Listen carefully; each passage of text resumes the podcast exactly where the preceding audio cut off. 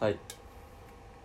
えっと今僕は沖縄に来てます。でまあ友人と来ていてまあその人とあその人とあの高校の友達で、まあ、友達というか本当は先輩なんだけど中学1年生からえー、5年間かな？その人は中学あ1個上なんで中学2年生の時から5年間僕と一緒に過ごしてきた人で、まあ、その人と一緒に卒業旅行に沖縄に今来ています。はいっていう感じです。でまあこの録音も結構ねお酒も入って手短にね2人で話せたらなって思って簡単に沖縄の感想？感想並びに思い出。を確か述べたいと思ってます。ね彼もポッドキャストやっててメゾンドソレイユっていうポッドキャストやってるのでよければそちらも聞いてくれればなっていうふうに思ってるんですがまあそんなことはさておきじゃあ沖縄の話に行きましょにはい。どうでした？沖縄は。うまず一個思ったのはうん。うーん、まあ、食事に関して最初に思ったことがあって。うん。なんかやっぱり基本的にはね日本の日本のっていうかまあ東京の食べ物と変わんないというかご飯があって味噌汁があっておかずがあるみたいなものが多いと思うんだけど俺が今ふっと思ったのは全体的に味が濃いなっていうの。例えばスパムっていうのがあるんですけどお肉。あれは何のお肉なんだろうね。豚じゃね？豚か。かな？わかんない。じゃあ豚のうんなんかミンチにしたようなお肉があるんだけどスパムっていう。普通に多分東京とかでも売ってると思うんだけど。それの味が濃くて。味が濃いからこそご飯は進むんだよねでも。確か例えばなんだっけあのおにぎり。スパムにとポータマね。ポータマっていうスパムと卵が入ったおにぎりがあったんだけどそれめっちゃ美味しかったんですよ。僕はめっちゃ好きでコンビニとかでも買っちゃったぐらい好きだったんだけど今思えばめっちゃ味濃かったなって。飲んだお酒飲んだ後に食べてちょうどいいぐらいの味の濃さがあって。やっぱり沖縄はこう肥満率も日本一そうね。だし、死亡率あんま長寿じゃない。あれ長寿なのかな？うん。長寿じゃないのかな？長寿かどうかはちょっと分かんないけど、確かまあそうだね肥満率は一番高いと思う。高いよね、まあ、そういうのもしかしたらね関係するのかもしれない。と思ったし今日食べたステーキもすごいドバドバソースとかかけちゃって結構味濃かったなって、まあ、それは自分のね せいなんだけど。っていうのなんかね今ふと思ったら感じましたね。そうですね。うん。角煮とかね豚の一番有名な料理が角煮っていう時点でそそのやっぱ味の濃いものというかこってり系がやっぱ好きなのかなっていうのは。うありましたねそれは。はい。ところで皆さん Mr.Children の1999年「夏沖縄」という名曲をご存知でしょうか？僕はそれを聞いて、まあ、沖縄旅行に臨んだんですけどその中で Mr.Children の、桜井和寿が沖縄はやっぱりアメリカに囲まれている感じがして少し寂しいっていうような歌詞があってそれはどうなのかなと思ってそれをまあ楽しみというかに来たっていうのが一つあったんですけどで今日結構車で沖縄の本島なんですけどドライブしてて本当に基地があの嘉手納基地が本当に街の中のすぐそこにあるっていう。みんなが通る道路のすぐ横にその基地があって。でまあその周りはアメリカンビレッジとかアメリカっぽいご飯屋さんとか本当に多くあって。ああ和俊こういうこと言ってたんだよって。下の名前で呼ぶんだそれ。ちょっとまあ分かったというかまあこんなに近くにあるとは思ってなくてこれは本当に来てみて分かるものだなっていうのは感じましたね。うん。確かにね。まあ自分が僕がね運転しててね。自分のその運転してるフロントガラスから飛行機が着陸するところが見えるぐらい近くを飛ぶんですよね。飛行機。空軍の飛行機が。そうだね。なんかそれって結構ねやっぱり自分の人生でもなかったことだと思ったし、うん。まあ、これが和俊が言いたかったことなんだなっていうふうにはね僕ももちろん思いました。そう。本当にあの2メートルくらいのフェンスの向こうに米軍の軍用車というかあの迷彩のでっかい車がうん。何台も止まってるのが本当に見えてで沖縄って本当は何て言うんだろう。こう地上戦を経験していろんな多くの死者を出した土地だと思ってて。だけどまだそこに戦争を感じさせるものがあるっていうのはうん。まあなんというか複雑な気持ちに確かにね。なったなっていうのが今日思ったうんことですね、まあ、アメリカンビレッジっていう結構有名な観光名所にもなっているんだけどもその裏側にそういうちょっと複雑な気持ちがあるっていうのがまあ観光客も感じるかもしれないし、あそこら辺に住んでる沖縄の人たちはもっと複雑な気持ちなんじゃないのかなと思いました。っ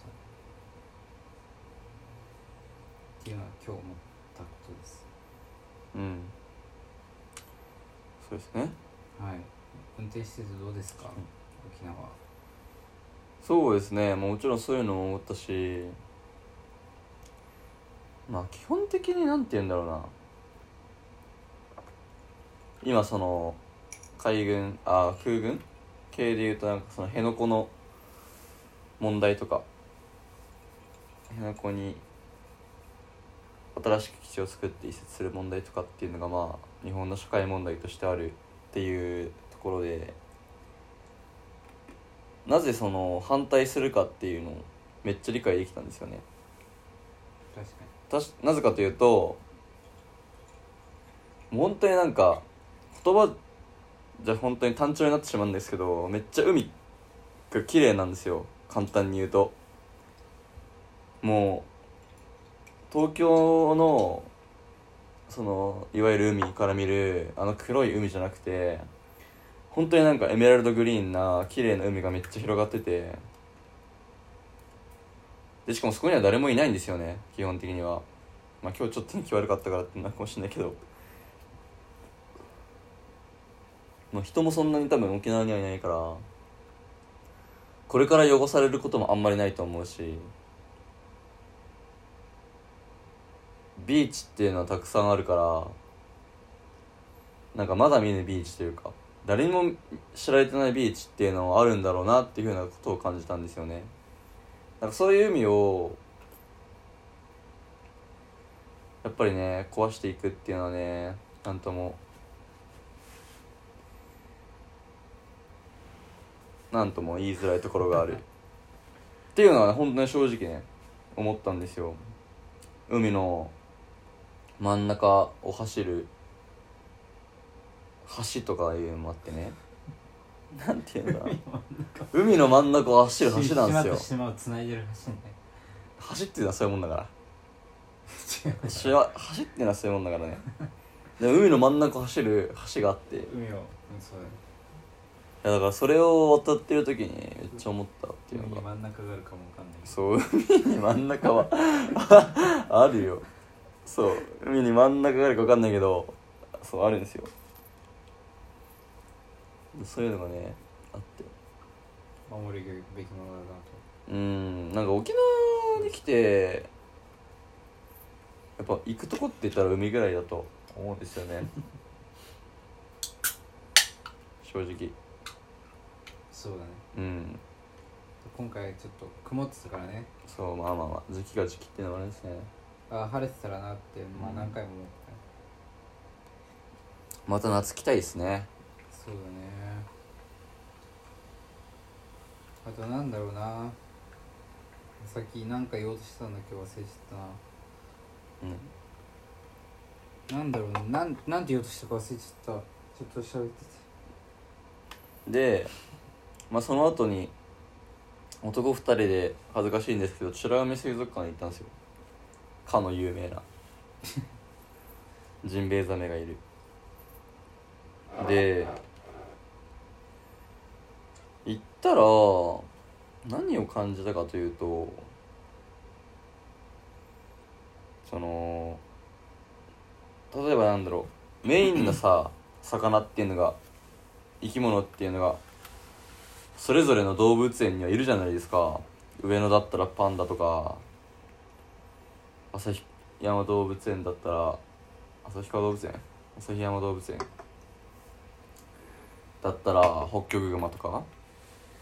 メインの動物っていうのがいると思うんですよね。上野だったらパンダとか。だからそれ言いた。い 東山動物園だったらレッサーパンダとかね。で美ら海水族館の目玉はジンベエザメなわけなんですよ。で、まあもちろんねジンベエザメを見に行きました。美ら海水族館にジンベエザメが2匹いて。確かにめっちゃすごかったんですよ。見たこともないぐらい大きな生き物だったしすごい壮大な広大な水槽の中にいてもうすごい写真も自分もいっぱい撮ったし動画も撮ったしとても良かったんだけどでもメインがいる一方普通の魚っていうのも水槽の中にいるんですよ。わかりますか？うん。メインのジンベエザメがいる一方同じ水槽には違うもう名前も知らないような魚がいるわけですよ。タイなのかアジなのか何かわかんないけどね。でもそういう魚ってでかい水槽にいるのに誰にも見られないで終わるんですよわかりますかねこれ。俺が言いたいこと。誰にも見られないんですよその魚って。それはなんでかっていうと なんでかっていうと陰キャだから。違うよ。それは違うんだよ。動物園は別々なんだよ。種類ごとに。うん。だけど水族館は全部同じでっかい水槽に入ってるからうんこう一箇所しか見ないじゃん。うん。動いてこうあ泳いでんなジンベエザメがうん。それしか見ないからうん。それは動物園と違うとこだよねでも。うん。あの種類別じゃないから水族館って。そういうでっかい水槽に限っては、っていうことだと僕は思ったんですけど、うん。いかがですか？うん。いやでもまあ間違ってないんだけど。えそうだから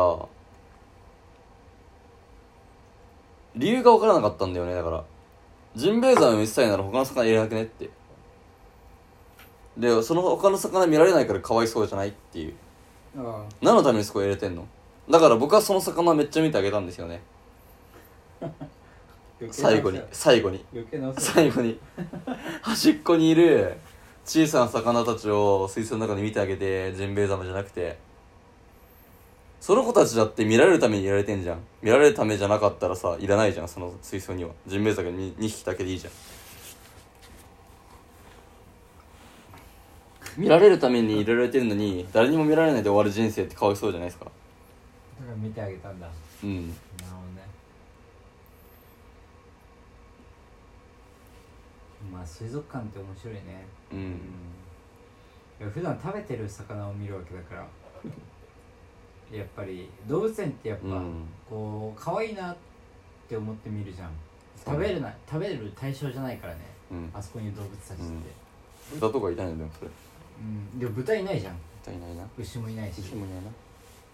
だけどやっぱ水族館って普段食べてるやつの生きてるところを見るっていうところでもだからやっぱ小学生とか雨の日遠足雨になったら水族館になるっていうのは動物園じゃなくて水族館になるっていうのはこれはでも新潟に動物園がなかったからか。うん。だけどやっぱ動物園行くよりは、うん、水族館行った方が勉強になるのかなって命の勉強。ああそこね。食べる対象だから普段は。なるほど。で今日思ったらそう。あこういう違いがあるんだなって。やっぱ美味しそうとか言ってる女の子とかいてお前も言ってたよ。うん。だから美味しそうだもんタイとかはやっぱり。だけどやっぱああやって泳いでて綺麗だなってまあ思う瞬間もあるし。うんなるほどね。うん。だからこういうとこが動物園とは違うんだなってう。んうんうん。ちょっと考えるところがあるっていうのが水族館の良さなのかなとも思いましたね、確かに。まあ普段はあんまり行かないですよね水族そうですね。まあなんかデートとかで行く方もね多いと思うんですけどなんかそうなんか僕はそういうの水族館一つ行っただけでもなんかそういうふうに思っちゃったんで。なんかねなんかもしそういう大きなところに行って一つの目標しかなかったっていうのだけじゃなくてね大きな場所に行ったらいろんな目的を持って活動していくのがいいのかなっていうふうに思いました。はい、まあ、こんなところでね沖縄の話については終わろうと思います。すいません長々と結構録音しちゃったんでもし時間がある方はぜひよかったら聞いていってください。質問をお待ちしております。よかったらコメント欄にコメントの方も。お願いしますそれでは聞いてくださった方ありがとうございました。